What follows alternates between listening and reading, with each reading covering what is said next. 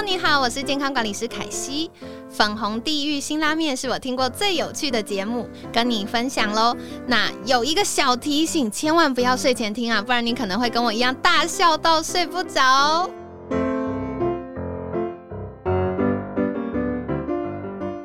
大家好，我是 V 头大叔，我是品熙，欢迎收听今晚的粉红地狱辛辣面。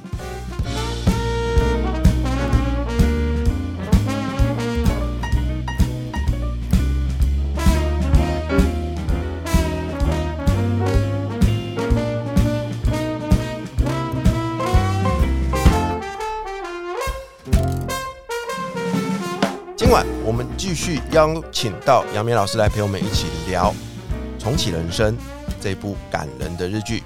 杨明老师好，哎，B 头大叔好，品心女生你好，我是杨梅老师。上一集哦，我们聊到好多好多关于这出剧的剧情哈、那我觉得啦，有一个重点就是重启人生或许可怕，但一点都不可耻，对不对？你看这个女主角哇，这么努力的做了那么多的尝试，对，那后来看到后段，你会发现，其实每一次的重启都不是归零，它其实是一个一个堆叠起来的。累积，累积起来，对不对？所以，我们这一集啊，我们继续来聊聊这一件事情哦。对不过上集聊得太开心了，我忘了问这个最重要的一个问题，就是我们都会请每一集，我们就每一集的来宾来分享他独特的人生的座右铭。我们上集忘了问了，我们赶快来问一下杨梅老师，你的座右铭是什么？我的座右铭其实也是我跟学生带班时候的班级经营的一个理念啦，就是君子不器。君子不要让自己只有那个器，他是说让自己成为一个器皿，就是我好像只能拿来装什么。嗯，因为人家说君子其实是可以有很多种挑战或很多种变化。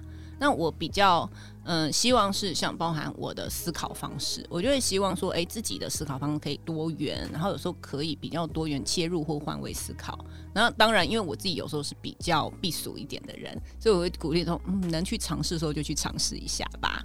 那再来下一个是温厚存心，就是我希望我跟我的孩子们讲是说，我希望你们是温暖厚道。对，就是我可以理解很多，比如说人性中的不得已或是比较恶的地方，但是我理解后，我可以保留我自己选择的温暖或厚道在。那这也是我跟自己讲，因为我觉得我有的时候个性有时候还是会有一点比较尖锐的时候，就是慢慢慢慢磨吧。所以这目前这是我的座右铭。哇，太棒了！关于尤其是这个君子不器哦，觉不觉得就很像我们讨论的这个主题，就是你的人生其实有非常多的可能性，但是前提是你不要只是把它局限在那个样子而已。对，不要把自己限制住了。OK，、那杨梅老师可不可以继续跟我们分享你，如果有一天离开这个世界了，你的墓志铭你会希望上面刻什么字呢？我目前我想过我要怎么最后走这个埋葬的方式，对，但是墓志铭我倒是没有配套想好。不过如果一系列讲，因为我其实觉得捐赠成大体老师蛮不错的。天哪，你好有勇气哦！大体老师，我想应该还好吧，就是因为死了都没有感觉啊！我其实都对于 我想的也是，对呀、我觉得做大体就死了都没感觉，你要怎么样都好，然后好像还可以帮助更多人，这不是很好的事吗？可是中国人很多传统的观念啊，就说我要留个全尸啊。哦我可是你到时候腐烂掉还不是一样？我我的想法就是，我其实没有，而且其实我一个前辈，他那时候也是说他要成为大体老师，然后理论，嗯、包含我大学的一个恩师，然后我遇到一前辈，然后他们想说，我都教一辈子书了，最后也是用这结束也不错。哦，哎、好棒哦！对，然后我那时候想说，哎、我觉得这样的想法蛮不错的，因为可能教书是使命了嘛，然后如果到最后用这样子结束，我觉得有始有终也不错。嗯我记得上次宜家老师也是这样说、哎，所以会不会整排都是国文老师？国文老师都很神圣 这个是丹凤高中的国文老师，真 是国中高全省的国文老排一排在那边有没有？先背为文言文，再下包。哇，对，那这样的话，墓志铭可能就哥，他终于可以下课了，哦，哎、这很棒，这很棒，终于要下课了，终于可以下课了。对，对，没错。哇哇，哎真的这很棒哎、哎真的超棒。好，我们回到这一集的主题哈，就是啊，哎、在这一次每次重启人生的时候啊，这个女主角都会问那个柜台的接接接受那个那个接待人员说。我我还能够重启几次？嗯，然后呢，我印象很深的是那接待员都没有回答，我不可以告诉你，很抱歉。你知道，所以他就带着这样的一个怀疑去过他可能是最后一次的人生。哎、我觉得这个设计也很有意思。对，我觉得好好玩、哦，因为它能够重启的关键，然后接待员是说按你第一次人生累积的阴德。嗯，对，来决定你可以重启几次，而且他知道，他说最后一次我会提醒你，他只有前面最后一次会对讲哦那前面你不晓得，嗯对，所以这就好像就包含我们刚刚讲他那个可以无限重启的同事，就你是拯救地球了吗？你可以重启到这么多 重启那么多次都还是在当户务政事务员，这到底什么样的阴德？嗯哎，可是当时我在看的时候，我觉得很有趣的一件事情，就那个重启的阴德，如果以我们现在来讲，它好像人的一种资本，嗯嗯，一个人存的资本或实力。对，所以其实像我们上一集聊到张爱玲《天才梦》，那我们讲到《天才梦》里面张爱玲的那一种某一种，就我知道你们嫌我什么，但我还是想这么做。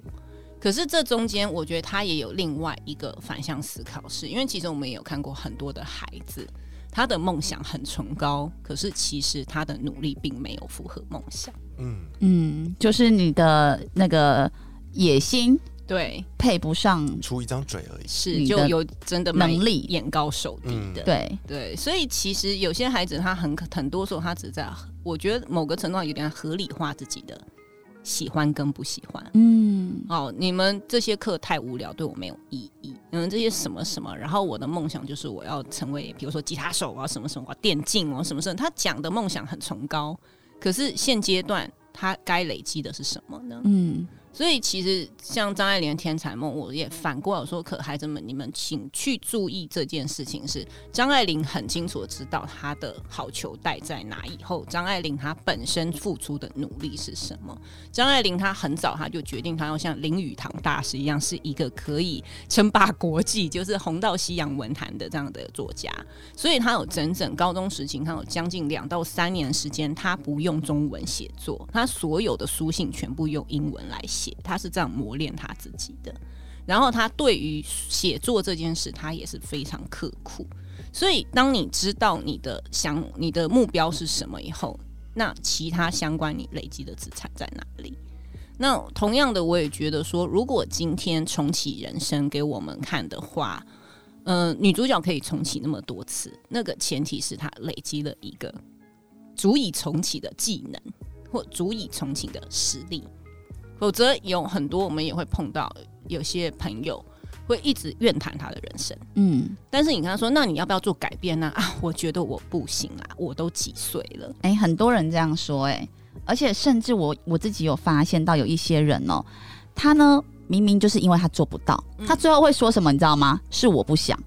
对，他做不到，我就我就说你你要想清楚，你到底是因为你不想，还是其实你觉得我不行？对，或者是就说我没时间啦，对，不像你那么闲之类的。嗯，嗯，对，好多人其实就算四五十岁，也是有可能会这样子、哎，逃避对，就是好像，嗯，我一边很不满，可是一边你真的累积的能够重启的资本呢，然后现在你在抱怨说啊，我已经没有办法改变了。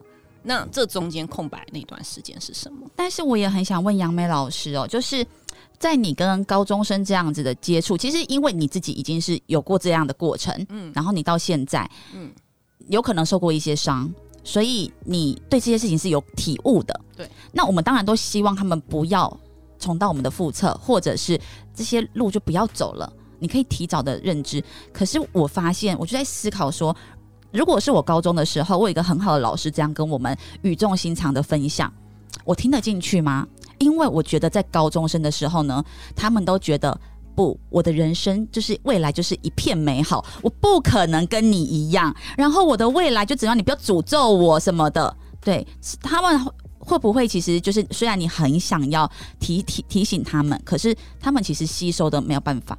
我们都讲说这个叫师傅领进门，嗯然后他领悟在个人。因为其实这这样一段话讲下去，有些同学他点头，我会看到有些同学他有感，他一直点头在思考；嗯，有一些他听在听，可是你可以看到他眼神有一种茫然，但他愿意听；还有一些直接趴下去睡。嗯。就是我没有想要接受，可是我真的会觉得，我们讲这些当然只是预防，但是他终究要自己去闯。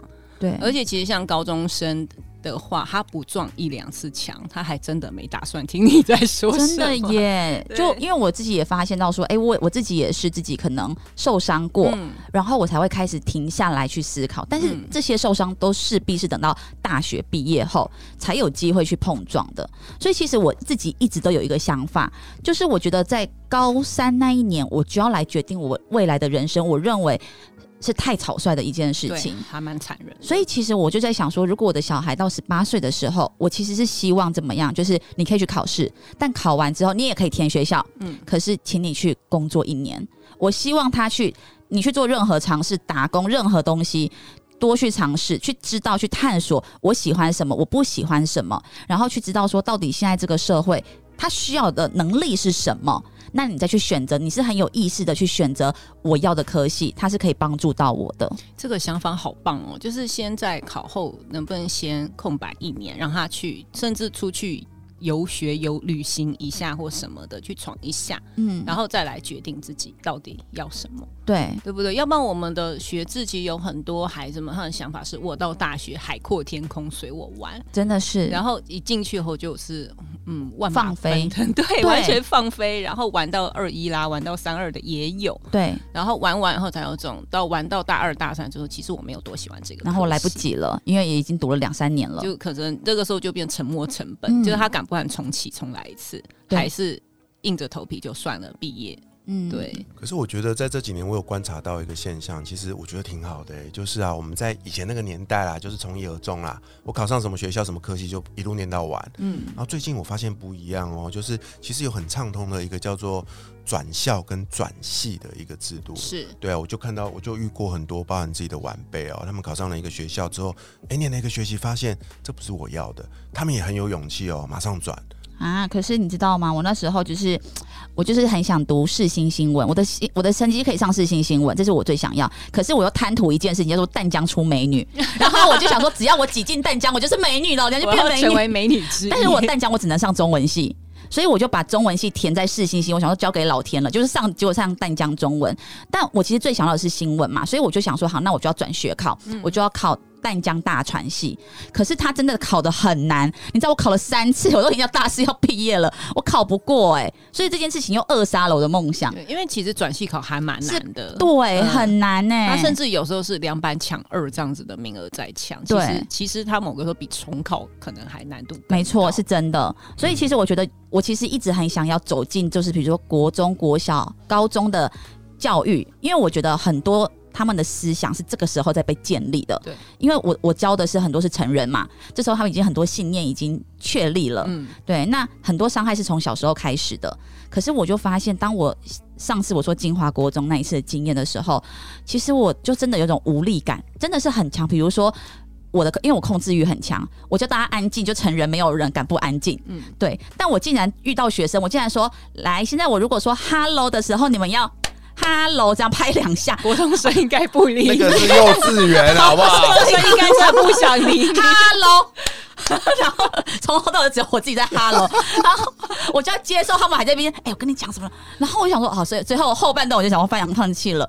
我觉得我就觉得国中老师、高中老师的心理素质要很强，他们无视于你在台上的存在，你还要就是说好幼稚，是这样然后怎么会派一个这样的女人来？对呀、就是你你要如何面对有些学生，就是真的是没在叉烧你哎，其实，嗯、我觉得有时候还我跟他们讲，因为当然一个班里面也会有这么一两个，甚至我今天都还有点跟孩子有点原本有点争论到话，已经两边都有点面红耳赤。只是我自己一个信念是，我觉得有些话会不尊重人或什么，嗯我不想用我的做老师的这个位置去压你。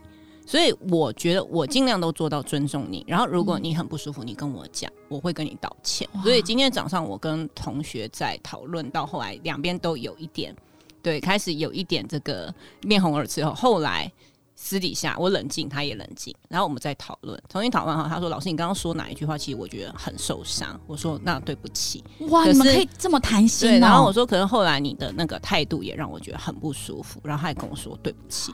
那之后其实就没事了，各自讲好就没事。所以其实我的想法是，我觉得我不想管他是国中还是高中，我帮你就是我用的是我对人的一个尊重，就是这样。那其实目前为止，我觉得大部分孩子他也可以接受，而且就连我后来我说，嗯，比如说我说我觉得我刚刚下课没有耽误你的下课时间。然后你刚刚可以去玩，你可以去上厕所，你可以上，可是你一定要用上课时间才去上厕所，或是当着我面开始吃，慢慢吃东西。我觉得我没有很被尊重，因为我站在这个台上，我也很尊重我的每一次的讲课。你不会看到我边涂口红边 讲课啊，或者我穿个拖鞋就上来啊，或什么的。那我希望你也给我相对应尊重。那我觉得孩子大部分其实他会听，他会接受。然后，或者是我可能开个玩笑说：“哎呀，那个偷吃的好像花栗鼠，嘴巴塞很满。”然后我就哈哈在那边笑一笑。可是我就尽量比较不用很羞辱或是很谩骂。可是我会觉得，其实这个年纪的孩子，你说他完全不能沟通嘛？其实是还是可以的。对，然后两边慢慢讲出来后，其实我觉得之后我们会取得一个默契。我觉得如果我以前遇到这样的老师，我对于权威这件事情，我会。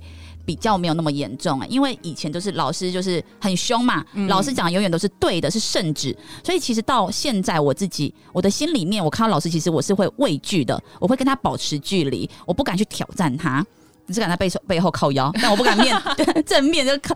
对，那我觉得你给了学生一个很好的体验，就是即便是面对到是一个其实象征的可能比我权威的人，但我们是平等的，我是有一个机会可以去表达我自己内心的感受。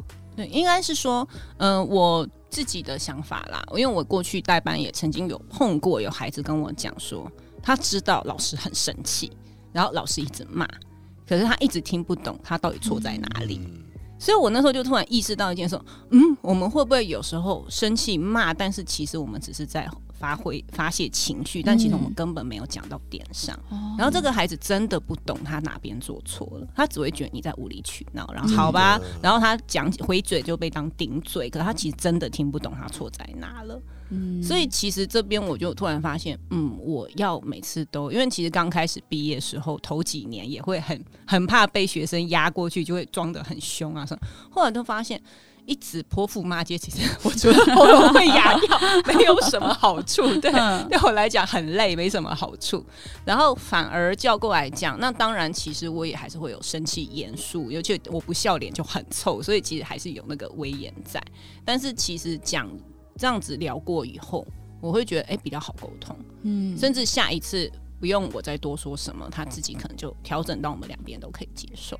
那甚至在一个我跟孩子们、学生，其实我们一直在讨论，就是比如说像我们有一课在讲齐军，齐军老师的文章。那齐军老师的那篇文章记，他里面有提到他的爸爸妈妈，因为他爸爸后来其实娶了个小老婆，然后这个姨娘进来后对他家造成很大的冲击。可是。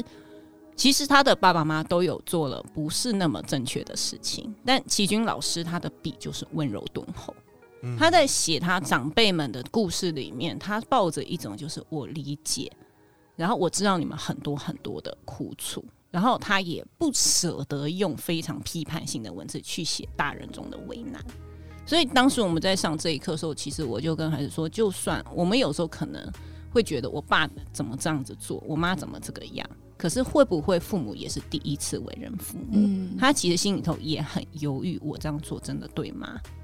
然后甚至有些时候我们是复制上一代的做法。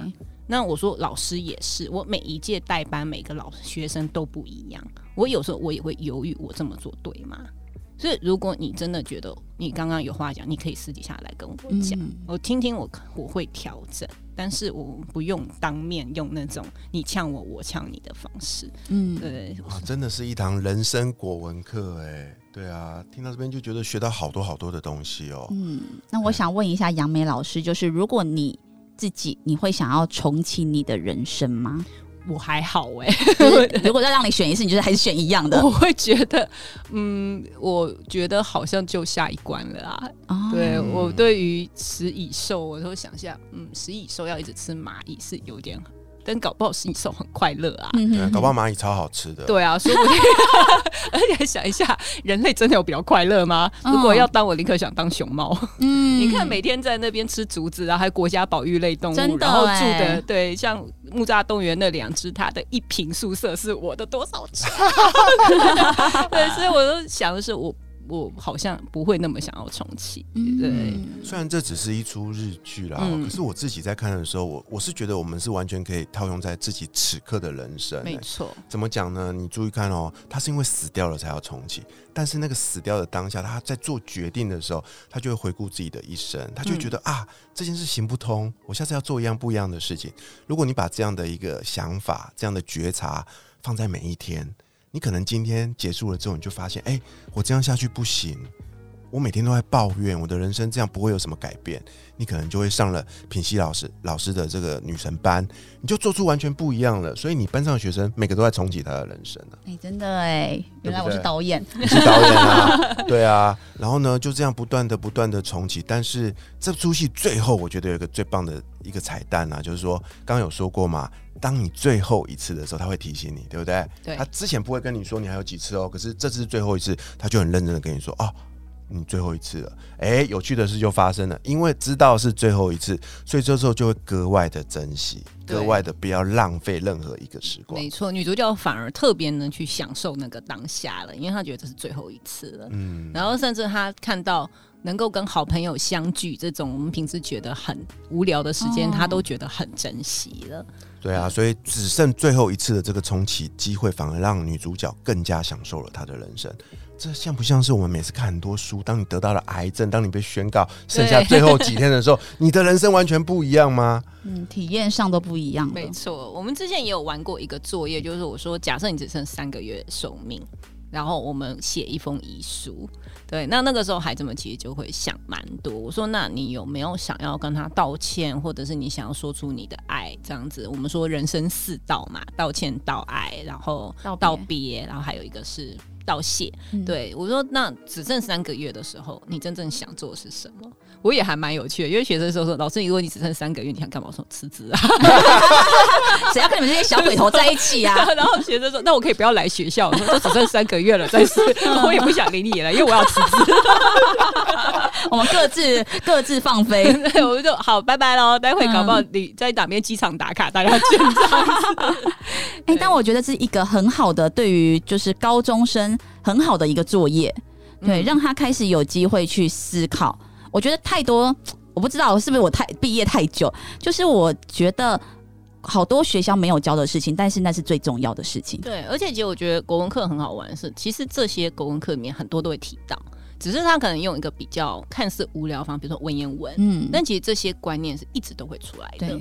对，所以其实我们后来我也觉得教国文很有趣，因为其实方方面面很多地方，除了数学还是不会，很多方面其实都可以在课堂上跟孩子们聊到。嗯，对。哇，这两集超精彩的哦！所以如果你也想要听杨明老师说分享更多关于他在追剧的时候领悟到的人生哲学呢，欢迎你可以追踪杨明老师的追剧国文课，他的粉砖的名字嘛啊，那你也可以去阅读上一堂人生国文课这一本很棒的一本书哦。再次谢谢杨明老师来到我们的节目，谢谢鼻头大叔跟品心女神。下一集陪我们一起吃辛拉面的来宾会是谁呢？我是鼻头大叔，我是品心女神，粉红地狱辛拉面，我们下期见，拜拜。拜。